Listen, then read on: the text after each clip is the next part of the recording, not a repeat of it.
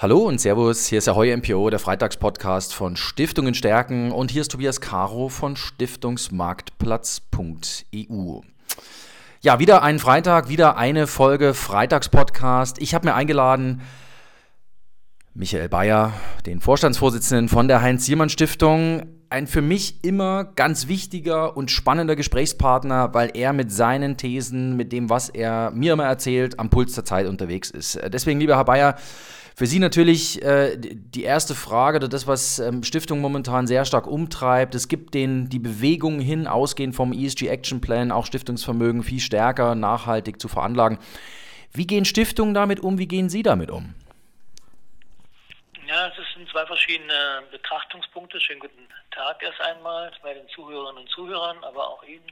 Einen lieben guten Tag, Herr Caro und Dankeschön für die Einladung. Mhm. Das eine ist natürlich die Heinz-Siemann-Stiftung selbst. Was tut sie als Stiftung im Naturschutz und Umweltschutz und in der Bildung zum Thema Nachhaltigkeit, Klimawandel, Biodiversität? Mhm.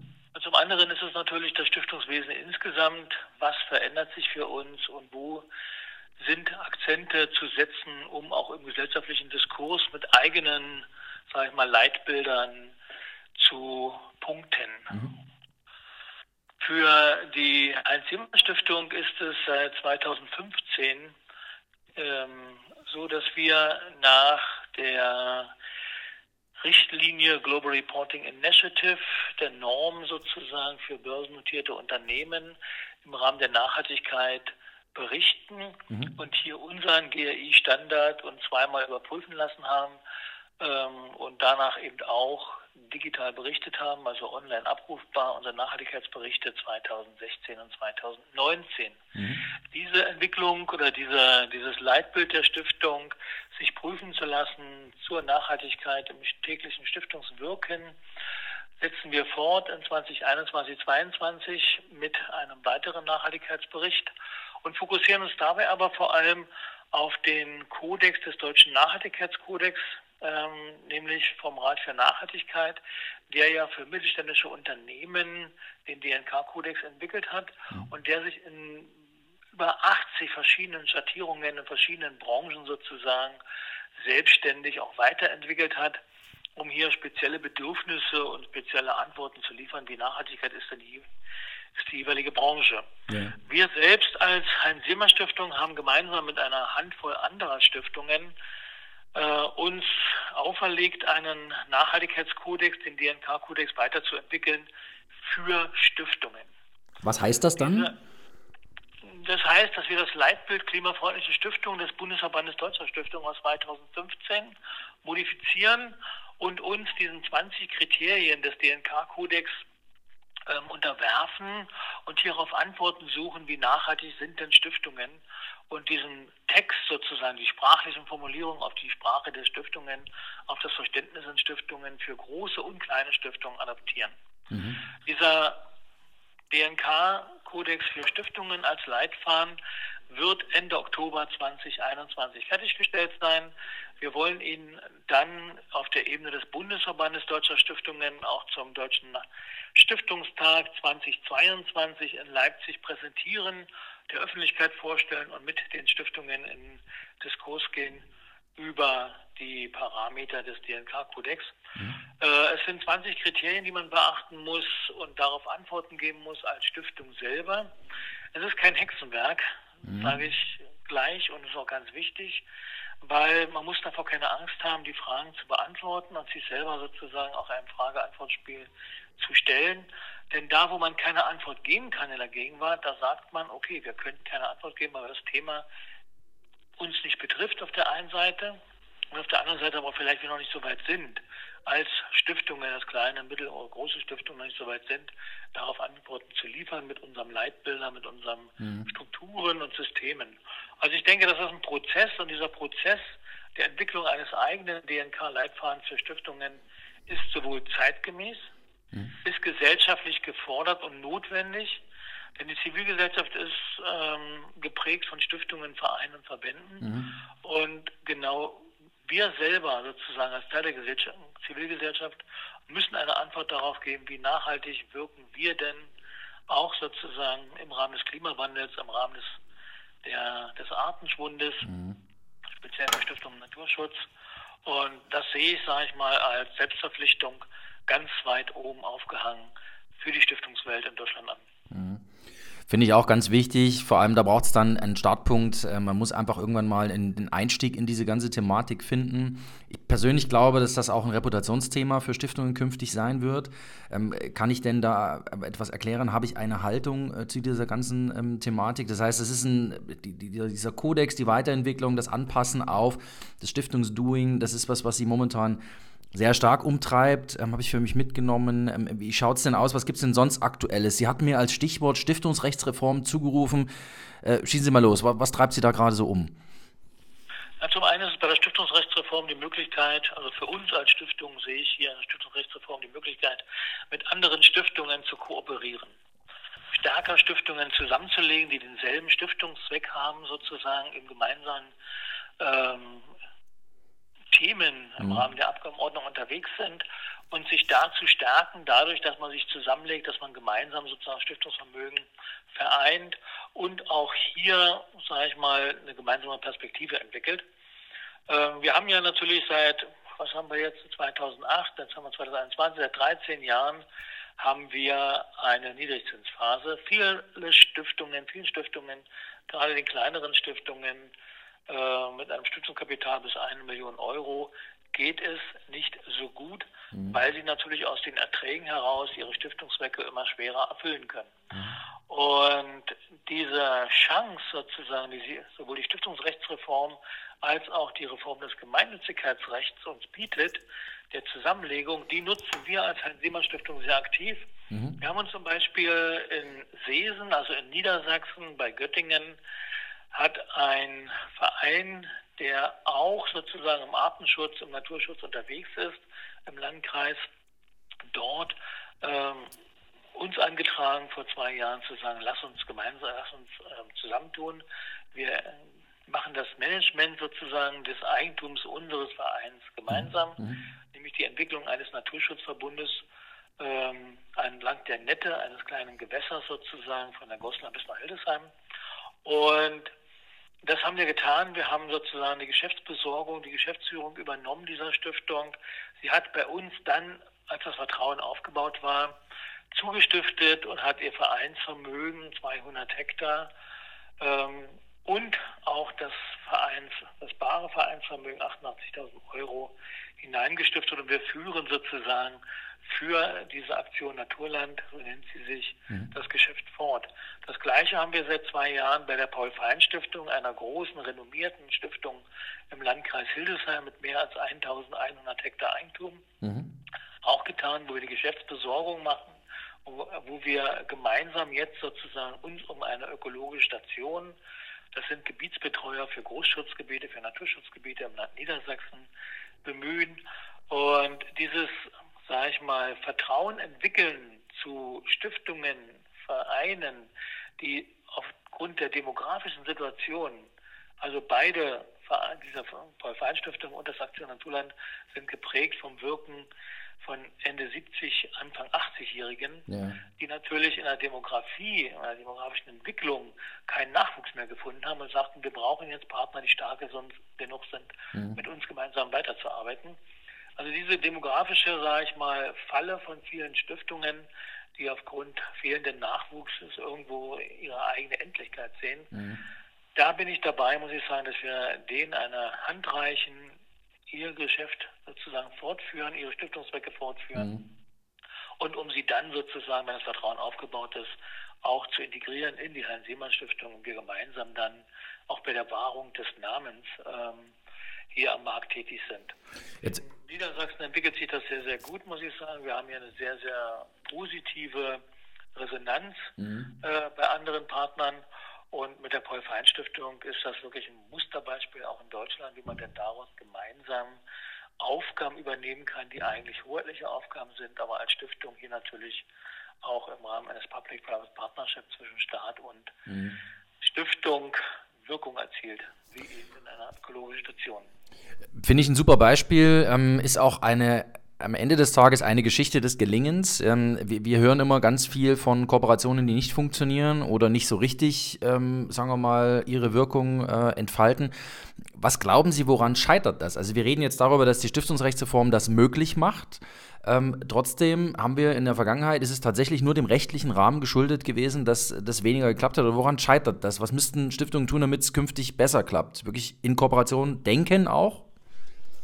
Na, das Wesentliche dabei ist, muss ich sagen, zuerst mal Vertrauen zueinander zu entwickeln, selber eine Haltung zu haben. Mhm. Äh, zu diesem Thema Kooperation ist man dafür offen, ist man auch bereit, seine eigene Eitelkeit mit dem Namen der eigenen Stiftung sozusagen zu verbinden mit den Namen anderer Stifter und Stiftungen. Mhm. Ähm, also man muss sozusagen auch etwas sich zurücknehmen, Vertrauen aufbauen und vor allem verbindlich bleiben in diesen Thematiken und auch einen langen Atem haben. Also sag ich mal, die Aktion Naturland hat zwei Jahre lang ähm, habe ich mit Ihnen diskutiert zu diesem Thema, wie kommen wir zusammen. Dann erst gab es einen Kooperationsvertrag. Paul Fein Stiftung bin ich seit vier Jahren an diesem Thema dran, äh, gemeinsam einen Biotopverbund an der Nette, an den Gewässern Nette zu entwickeln, um zu sagen, lass uns hier kooperieren. Jetzt klappt das, jetzt wird es ein Landesprojekt, muss ich sagen. Jetzt wird es ein Projekt, wo auch die Zeit dafür reif ist, wo die beiden Landkreise Hildesheim und Goslar sagen, wir gehen gemeinsam diesen Weg, den die Simon Stiftung uns vorgegeben hat und entwickeln hier eben eine ökologische Station. Mhm. Also das sind für mich so Themen, die brauchen viel Zeit, die brauchen Langmut, die brauchen ähm, auch, sage ich mal, das Standing eben in den Geschäftsführungen.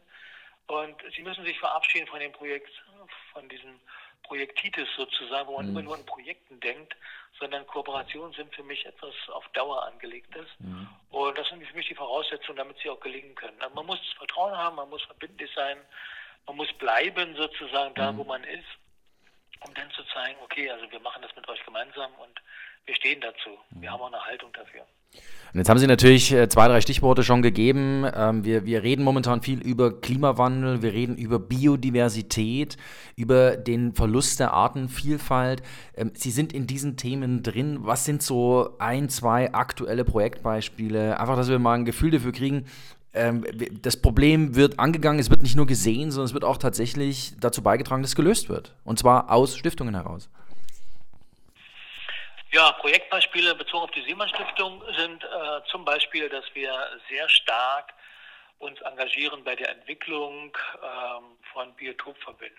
Mhm. Biotopverbund ist sozusagen die Zusammenführung von Einzelmaßnahmen, äh, Biotop, einzelnen Biotopmaßnahmen zu einem Verbundsystem, wo denn eben Tiere, Pflanzen, Vögel wandern können, sozusagen ähm, Lebensräume bekommen, die einen Zusammenhang haben und wo man dann sozusagen den natürlichen ähm, Weg des Popula der Populationsentwicklung, der genetischen Vielfalt, äh, diesen Weg sozusagen den jeweiligen Lebensraum gibt. Mhm. Ähm, wir haben zum Beispiel ein sehr gutes Beispiel dafür am Bodensee mit dem Biotopverbund Bodensee in den Landkreisen Konstanz und Bodenseekreis, mhm. wo wir mehr als 200 Einzelbiotope und 44 Biotopmaßnahmen, also Biotopverbünde sozusagen entwickelt haben äh, um der Artenvielfalt sozusagen auch Lebensraum zu geben. Mhm. Das müssen keine großen Flächen sein. Das sind meistens Flächen zwischen 0,5, 1 Hektar bis 5 Hektar. Mhm.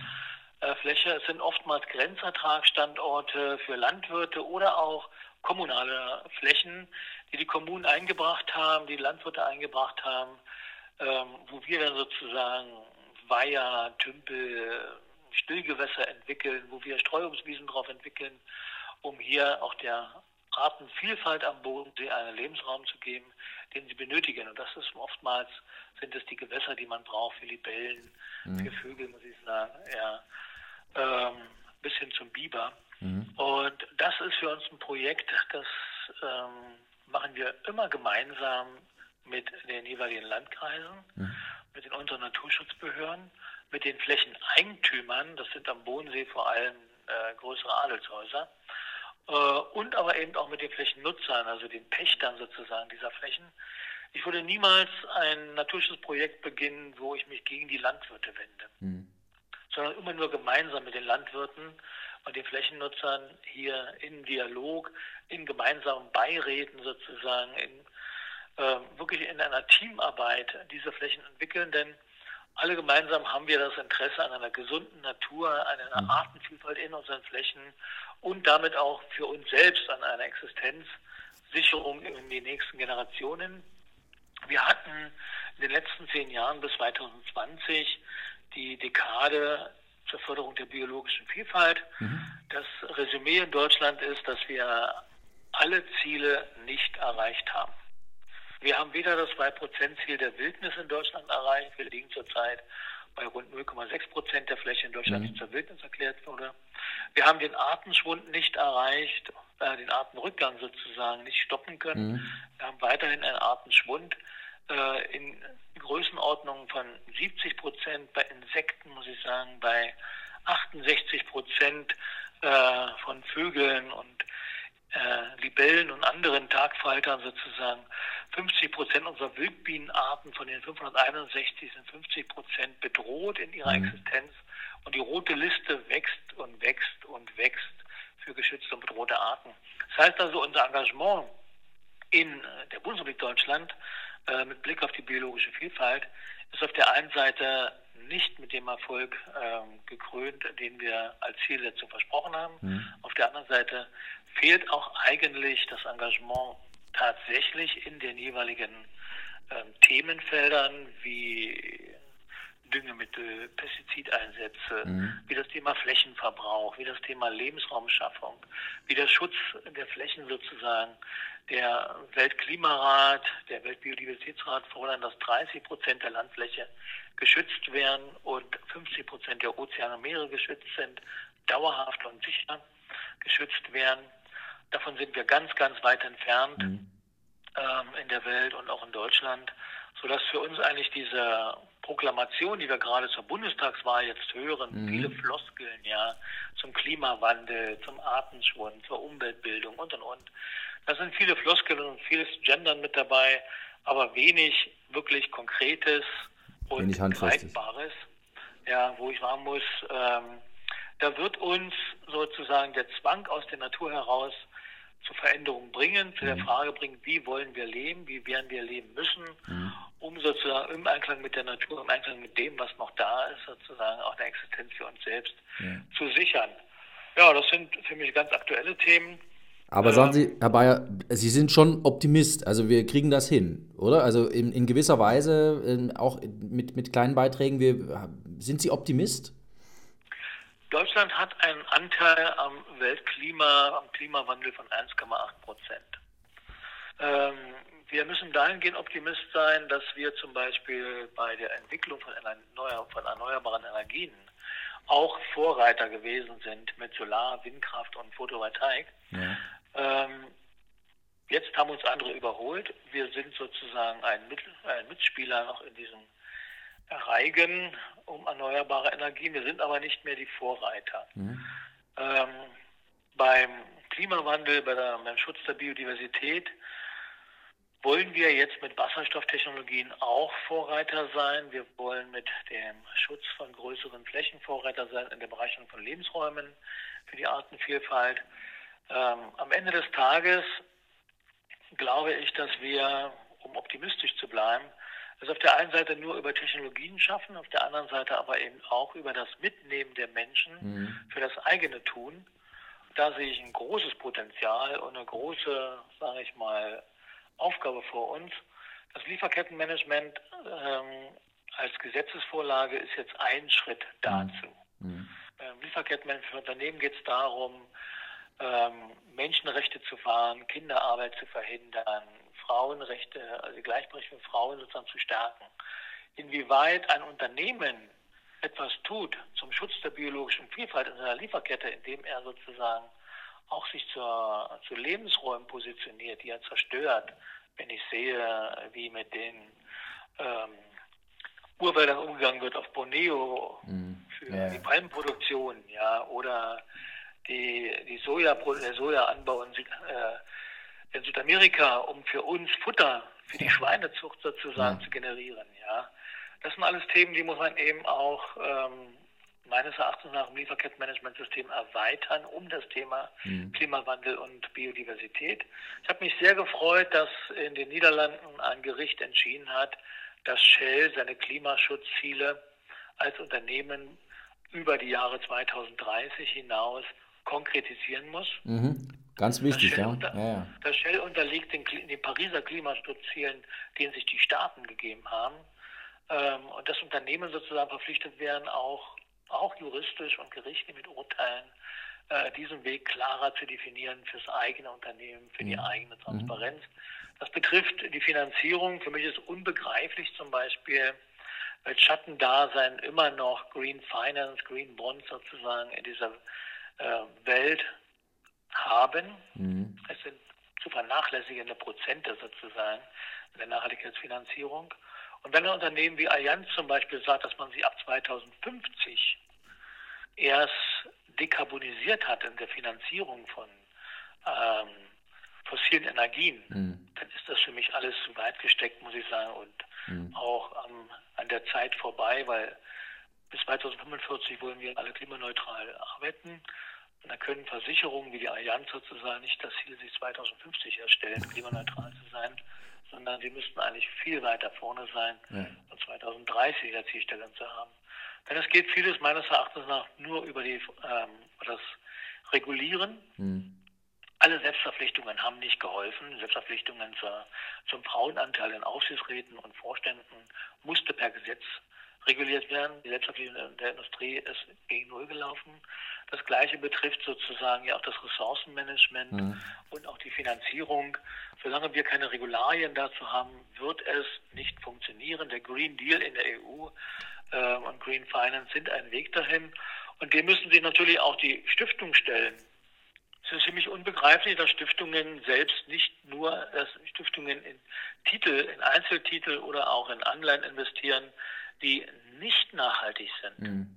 Ja, also wir selber, als Zimmermann, wir selber als Heinz-Zimmermann-Stiftung haben einen Publikumsfonds gemeinsam mit der Bingo Umweltstiftung Hannover aufgelegt, ähm, Stiftungsfonds ESG Global. Wir sind diesen Weg seit 2013 schon gegangen mit eigenen Spezialfonds, jemand Sustainability Stiftungsfonds oder den Naturschutzfonds Deutschland als Spezialfonds. Die sind erfolgreich gelaufen, die haben wir geöffnet als Publikumsfonds für institutionelle gemeinnützige Anleger, jetzt auch für andere Stiftungen und es kommen andere Stiftungen, die auch sozusagen ihr Stiftungsvermögen jetzt in diesen Fonds, in den mhm. Publikumsfonds einbringen. Und das ist für mich der richtige Weg, dass man auch im Rahmen der Entwicklung in der Zivilgesellschaft, in der Stiftungswelt viel stärker die Finanzen gemeinsam managt, muss ich sagen, viel stärker in ja. eine Poollösung sucht, im Spezialfonds oder in einem Publikumsfonds, an dem man sich beteiligt, ja. um hier auch gemeinsam viel stärker zu wirken, andere Hebelwirkungen zu bekommen, andere Erträge zu bekommen, bessere Assets zu bekommen und im Markt dann auch eine ganz andere Stimme zu finden in der Gewichtung sozusagen ja, eines Stiftungsfonds gegenüber einem allgemeinen Publikumsfonds einer Privatbank. Lieber Michael Bayer, Vorstandsvorsitzender von äh, der Heinz-Siemann-Stiftung. Äh, wir haben uns verabredet auf zehn Minuten, jetzt sind es äh, gut 20 geworden, aber das ist immer wieder sehr schön, von Ihnen Impuls zu werden. Ähm, ich, wir haben, glaube ich, wieder sehr viel gelernt für die tägliche Praxis, wohin es gehen muss, nicht kann, sondern muss, ähm, dass wir am Beginn einer Entwicklung stehen, insbesondere wenn es um das Thema Klimawandel, Biodiversität geht. Ähm, vielen, vielen Dank, Michael Bayer, dass Sie sich Zeit genommen haben. Gerne dafür. Super, und ähm, wir hören uns nächsten Freitag wieder hier beim Freitagspodcast auf äh, Stiftungen stärken. Bleiben Sie uns gewogen, www.stiftungenstärken.de und Michael Bayer hat es gerade angesprochen, äh, Stiftungsfonds ESG, ESG Global. Die Analyse dazu gibt es bei uns auf www.fondsfibel.de. Bis nächste Woche. Tschüss.